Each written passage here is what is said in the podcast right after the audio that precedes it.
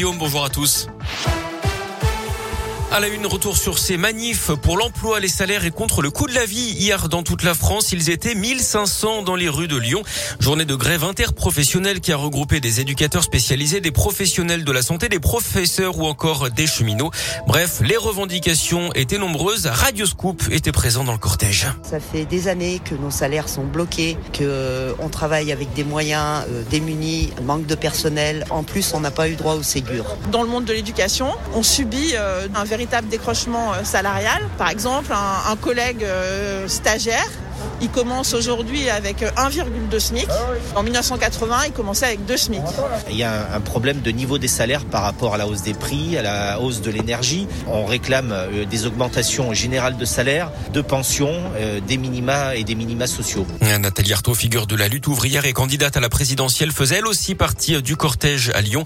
Et comme prévu, les profs se sont mobilisés hier soir devant le lycée Douaneau de Vaux-en-Velin. Ils étaient une trentaine pour ce rassemblement baptisé la nuit du dernier chapitre. Ils réclament le report des épreuves de spécialité du bac prévues au mois de mars. Dans l'actu également, un homme blessé par arme à feu à la guillotière. Mercredi soir, d'après le progrès, il venait d'agresser deux personnes avec un couteau avant d'être lui-même la cible d'un coup de feu rue Paulbert dans le troisième arrondissement. Il a été touché à l'épaule, placé en garde à vue et conduit à l'hôpital. Les tireurs présumés ont pris la fuite.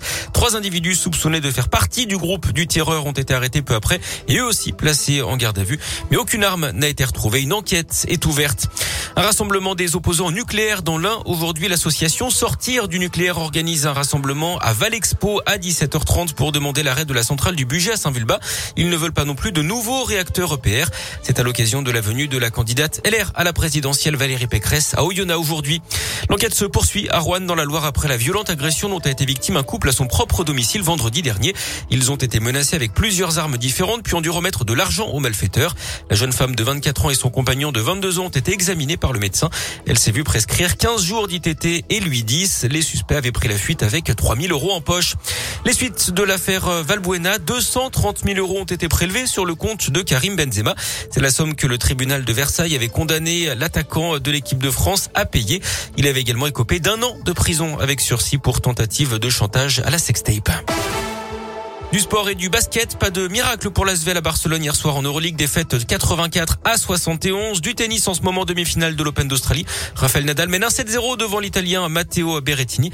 Notez la victoire dans le double mixte de la Française Kristina Mladenovic. Elle s'est imposée avec le Croate Dodig. C'est son huitième titre en Grand Chelem. En foot, un renfort à l'OL féminin, l'arrivée de la milieu de terrain internationale américaine Lindsay Oran. Elle arrive sous forme de prêt pour un an et demi.